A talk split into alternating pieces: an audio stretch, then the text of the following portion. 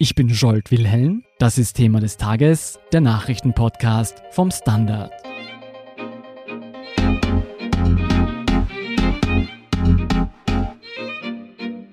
Die Aufregung war groß. Wenige Wochen nach der Veröffentlichung des Ibiza-Videos kursierten E-Mails, die auch die ÖVP und Ex-Kanzler Sebastian Kurz in Zusammenhang mit dem Skandal der Skandale bringen sollten. Heute wissen wir, die E-Mails waren gefälscht. Über den kuriosen Fall des Fälschers, der die Volkspartei aufs Kreuz legen wollte, berichtet Fabian Schmidt. Er ist Innenpolitikredakteur beim Standard. Fabian, wo fängt diese Geschichte an? Ja, diese Geschichte fängt an am 17. Juni 2019. Da beginnt gerade der Wahlkampf. Also Sebastian Kurz ist schon abgewählt, ist nicht mehr Kanzler. Und langsam nimmt der Wahlkampf an Fahrt auf, als plötzlich überraschend eine Einladung an die Journalisten ergeht, doch bitte zur ÖVP zu kommen, zu einer Pressekonferenz. Und dort steht dann Sebastian Kurz, der Spitzenkandidat, gemeinsam mit dem Generalsekretär Karl Nehammer.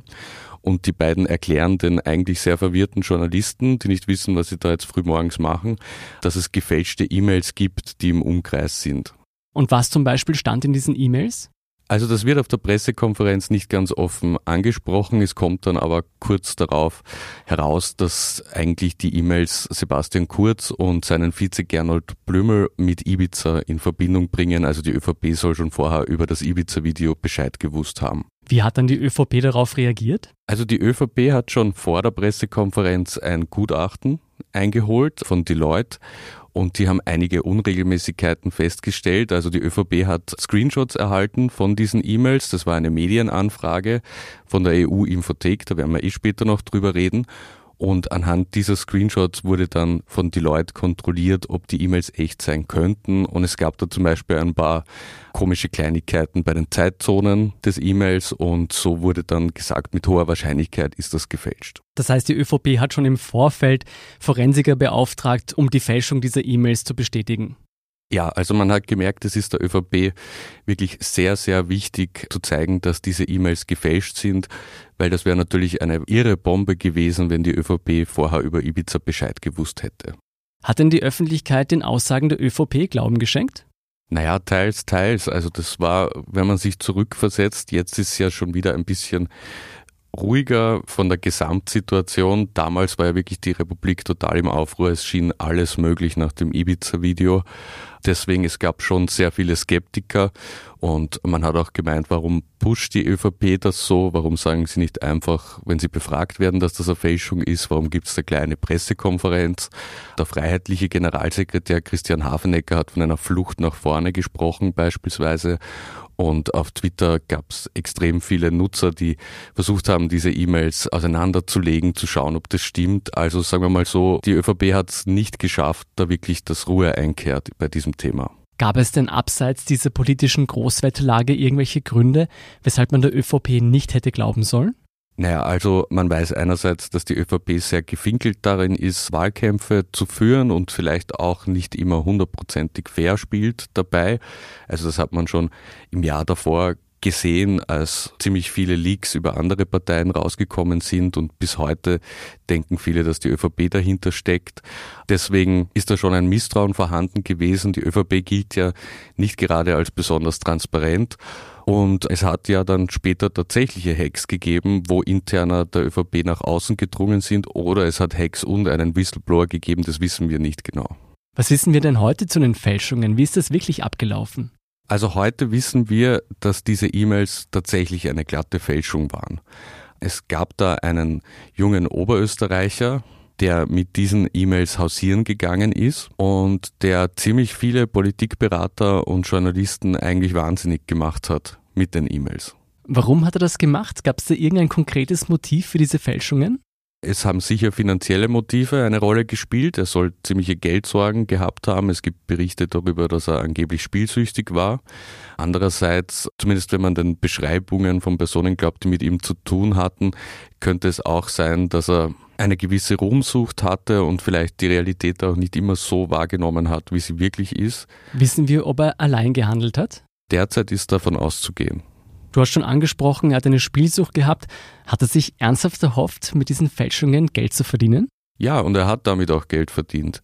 Er hat versucht, diese Fälschungen unter die Leute zu bringen, hat damit angeklopft bei einigen Politikberatern, vermutlich auch bei anderen politischen Parteien und auch bei Journalisten. Und wir wissen in mindestens zwei Fällen, dass Geld geflossen ist, dass aber nichts geliefert wurde im Gegenzug. Wissen wir, um welche Beträge es sich da handelt? Also einerseits um einen geringen vierstelligen Eurobetrag, also ungefähr 3000 Euro sollen von der EU-Infothek überwiesen worden sein. Und dann gibt es einen Politikberater, der ihm offenbar einen Laptop gekauft hat, um dorthin die E-Mails zu überspielen. Jetzt bin ich natürlich neugierig. Von welchen Parteien kamen denn diese Politikberater? Also das ist querbeet, wirklich. Okay, also alle waren interessiert. Von den Grünen habe ich es noch nicht gehört. Immerhin. Du hast auch angesprochen, dass einige Medien dahinter waren. Wurden da richtige Recherchen angestellt? Ja, also man spricht ja immer als innenpolitischer Journalist mit diesen Politikberatern und auch an uns sind mehrere herangetreten und haben gesagt, es gibt ja diesen Typen, der hat diese angeblichen E-Mails, hier ist seine Nummer, forscht doch einmal nach, recherchiert einmal. Und ich muss also im Nachhinein glücklicherweise sagen, ich habe versucht, ihn anzurufen und der hat mehrmals nicht abgehoben und ich habe das dann sein lassen, weil es eh so viele andere Dinge gab. Da habe ich großes Glück gehabt, wenn ich den Erzählungen von Kollegen glauben darf, weil das war nämlich eine sehr mühselige Angelegenheit, mit dem Kontakt zu halten. Ich bin ganz ohr. Ja, also einige haben es wirklich versucht, sich mehrfach mit ihm zu treffen und er hatte immer wieder irgendwelche Ausreden, warum er jetzt die E-Mails nicht insgesamt liefern kann. Er tischte die wildesten Geschichten auf, dass er bei einem Geheimdienst arbeiten soll. Er hat fantasiert, auch mit dem Ibiza-Video zu tun zu haben. Und einmal ist er zum Beispiel, als ihn andere Journalisten eines anderen Mediums besuchen wollten, einfach weggelaufen vor denen und sie haben ihn noch gesehen, wie er davonläuft. Klingt ein bisschen wie eine Version von Catch Me If You Can für Arme. Ja. Sag mal, gab es denn letztendlich ein Happy End für alle? Nein. Hm. Also für ihn selber auf keinen Fall, denn er sitzt nach wie vor in Untersuchungshaft. Also die Ermittler sind schon relativ schnell dann informiert worden, vor allem auch nach dieser Pressekonferenz hat die ÖVP auch eine Sachverhaltsdarstellung eingebracht und durch die Befragungen der diversen Politikberater hat man sehr bald feststellen können, um wen es sich handelt. Und am 12. Juli gab es bereits eine Hausdurchsuchung. Und wie gesagt, mittlerweile sitzt er noch immer in U-Haft. Der Vorwurf ist schwerer gewerbsmäßiger Betrug und es wurden auch offenbar kinderpornografische Materialien gefunden bei der Hausdurchsuchung. Deswegen sitzt er aber jetzt nicht in Untersuchungshaft. Genau, also die kinderpornografischen Materialien sind ein sogenannter Zufallsfund gewesen. Also das ist nicht klar, welches Ausmaß das hat. Also es gibt es oft bei Leuten, die sich sehr große Datenmengen herunterladen, dass dann einige Sachen dabei sind. Man muss es einfach so sagen und dass das nicht absichtlich passiert. Ich glaube, das muss man in dem Fall noch eruieren. Ist bei diesen Ermittlungen herausgekommen, wie er diese Fälschungen angefertigt hat? Er hat behauptet, dass er die E-Mails von der Agentur für die Modernisierung der Ukraine gestohlen hat. Das war quasi so seine Schleife, um das Ganze glaubwürdiger zu machen weil dort ja viele ehemalige ÖVP-Politiker sitzen, zum Beispiel der ehemalige Vizekanzler Michael Spindelegger war dort. Und diese Agentur ist ja gegründet worden von dem ukrainischen Oligarchen Dimitri Firtasch, über den haben wir auch schon einen Podcast gemacht. Und dessen Sprecher ist wiederum der ÖVP-nahe PR-Berater Daniel Kapp. Und der taucht halt immer wieder gern als Bösewicht auf in sozialen Medien, wenn es um irgendwelche Verschwörungstheorien rund um die ÖVP geht. Das heißt, der Fälscher hat versucht, diese bestehenden Verschwörungstheorien zu nutzen, um seinen Fälschungen mehr Authentizität zu verleihen. Genau. Allerdings dürfte er dabei einen Fehler gemacht haben, wie mir der ehemalige Sprecher der Agentur erklärt hat. Denn nämlich zu dem Zeitpunkt, wo er die E-Mails bei dem Gebäude der Agentur gehackt haben wollte, war die schon längst umgezogen. Man hätte es also sehr leicht erkennen können, dass das gar nicht so gewesen sein kann. Sag mal, Fabian, was lernen wir denn aus dieser Geschichte? Was nimmst du für dich mit? dass Journalismus wahnsinnig schwierig ist mittlerweile, weil das hätte ja auch niemand gedacht, dass so etwas wie das Ibiza-Video auftaucht und tatsächlich existiert. Und es war zumindest diesen Sommer so, dass man nicht mehr ganz unterscheiden konnte auf den ersten Blick, was alles möglich ist und was einfach ein Trick ist oder ein Betrug. Und der Fall zeigt halt, wie man sehr gut in ein bestehendes Narrativ hineinspielt, um zu betrügen. Und man muss im Nachhinein sagen, gut, dass die Geschichte so verlaufen ist, wie sie verlaufen ist und dass nicht ein Medium wirklich mit diesen E-Mails groß rausgegangen ist, weil da die ÖVP zu Unrecht beschädigt worden wäre. Glaubst du, haben die Parteien auch etwas davon gelernt? Es ist zu hoffen, auf jeden Fall. Die ÖVP hätte noch ein bisschen transparenter sein können auch. Wir haben nämlich schon versucht, auch über die Echtheit der E-Mails zu sprechen. Und da sind wir eigentlich dann auf eine Mauer des Schweigens gestoßen. Also es gab quasi die Infos, die die ÖVP rausgeben wollte. Aber Fragen sind dazu nicht allzu gern beantwortet worden. Und wenn man jetzt ja weiß, dass es wirklich eine komplette Fälschung war, dann ist das schon ein bisschen komisch, dass man da nicht mehr Nachfragen erlaubt hat. Mehr Transparenz bei Parteien und Regierenden wäre sicherlich im Sinne aller Bürger, nicht nur im Sinne der Journalisten. Mehr zu dieser kuriosen Geschichte lesen Sie in der kommenden Wochenendausgabe des Standard. Vielen Dank, Fabian Schmidt, für deine Spurensuche. Wir sind gleich zurück. Guten Tag, mein Name ist Oskar Bronner. Was man täglich macht, macht man irgendwann automatisch. Es wird zu einer Haltung. Sie können zum Beispiel üben, zu stehen zu ihrer Meinung, zu sich selbst, für eine Sache. Wir machen das seit 1988 und es funktioniert. Der Standard, der Haltung gewidmet.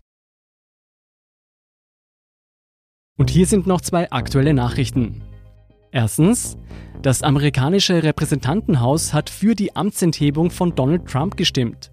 Der US-Präsident habe in der sogenannten Ukraine-Affäre sein Amt missbraucht und die Ermittlungen der Justiz behindert. Trump ist damit nach Andrew Johnson und Bill Clinton der dritte Präsident der US-Geschichte, der sich einem abschließenden Impeachment-Verfahren im Senat stellen muss. Das Abstimmungsergebnis entsprach den Erwartungen, alle bis auf drei Demokraten stimmten dafür, sämtliche Republikaner stimmten dagegen. Damit sind die politischen Fraktionen gespaltener denn je. Für das nun anstehende Verfahren im Senat, bei dem die 100 Senatoren eigentlich als unabhängige Richter und Jury fungieren sollten, erklärten die republikanischen Mehrheitsführer bereits, sich mit Trumps Anwälten abzustimmen und im Sinne des Angeklagten zu agieren. Und zweitens, die Arbeitslosigkeit dürfte 2020 weiter steigen und auch in den kommenden Jahren dürfte die Beschäftigung höchstens geringfügig zunehmen. Das prognostizierten das Institut für höhere Studien und das Institut für Wirtschaftsforschung. Grund dafür seien viele globale Risiken, die US-Wahl, Handelskonflikte, der Brexit und die wirtschaftliche Entwicklung Osteuropas könnten böse Überraschungen für die heimische Wirtschaft bereithalten. Zu all diesen Geschichten lesen Sie mehr auf der Standard.at. Um keine Folge von Thema des Tages zu verpassen, abonnieren Sie uns bei Apple Podcasts oder Spotify. Wie Sie uns unterstützen können, erfahren Sie auf der Standard.at/slash Abo. Und Sie helfen uns auch mit einer 5-Sterne-Bewertung beim Podcast-Dienst Ihrer Wahl. Ich bin Jolt Wilhelm, Baba und bis zum nächsten Mal.